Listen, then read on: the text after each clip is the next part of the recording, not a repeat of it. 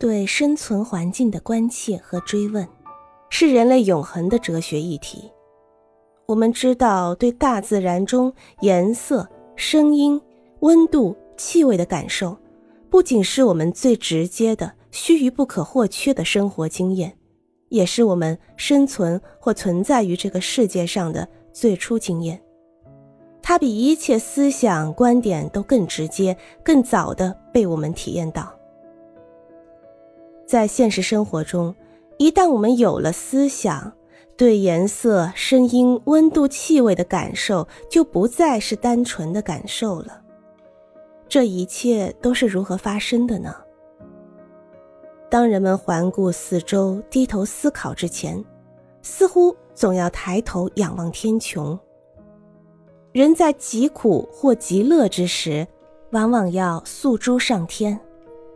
无论是世俗生活中，人们使用“谢天谢地、苍天呐”之类的语言来抒发自己跌宕起伏的情感，还是宗教生活中有神论者渴望生活在天上而不是地下的心愿，似乎都说明了天在人们精神生活中至高至上的地位。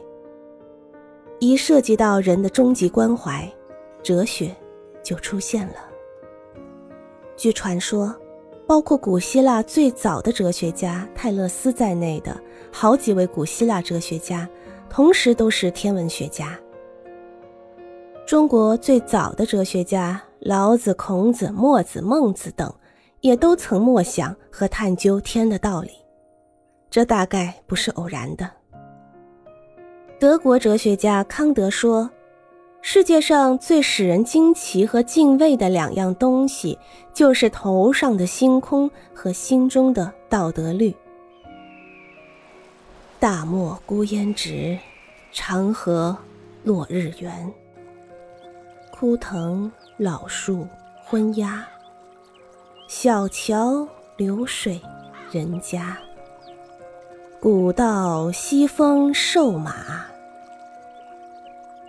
落霞与孤鹜齐飞，秋水共长天一色。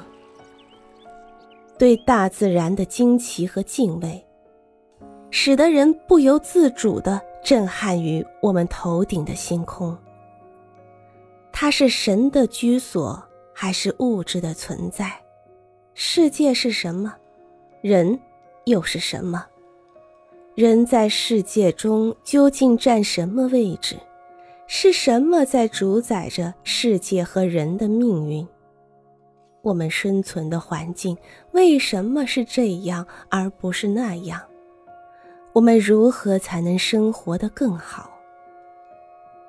我们问天，问学生，也问自己。